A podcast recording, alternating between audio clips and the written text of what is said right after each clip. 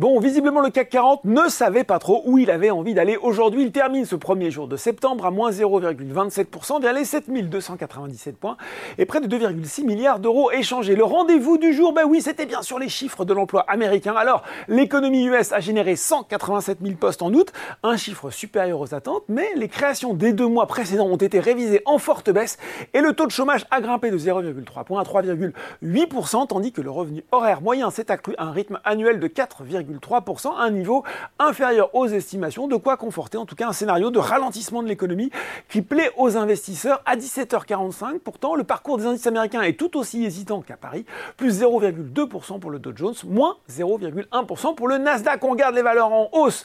Euh, chez nous, hein, ID Logistique finit en tête du SBF 120. Odo BHF a fait entrer le titre dans sa liste de convictions Next Cap S2 2023, réitérant sa recommandation sur performance et son objectif de cours de 350 euros.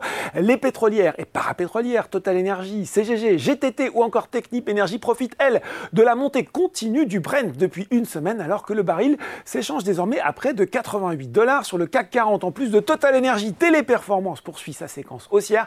Et puis sur le SRD, c'est vraiment à chaque jour sa biotech en ce moment. Ben voilà, aujourd'hui c'est Ose Immuno qui grimpe de 14% sur la journée.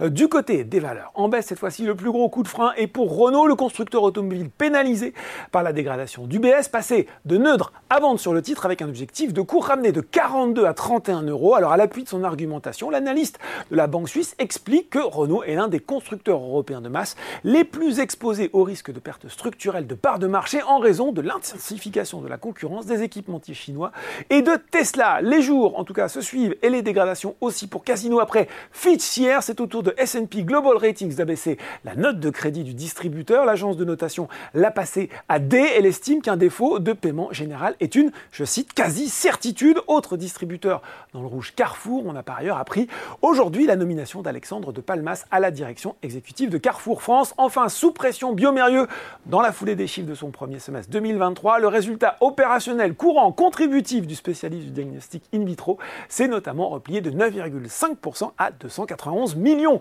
Voilà, c'est tout pour ce soir. En attendant, n'oubliez pas, tout le reste de l'actu éco et finance est sur Boursorama. Un très bon week-end.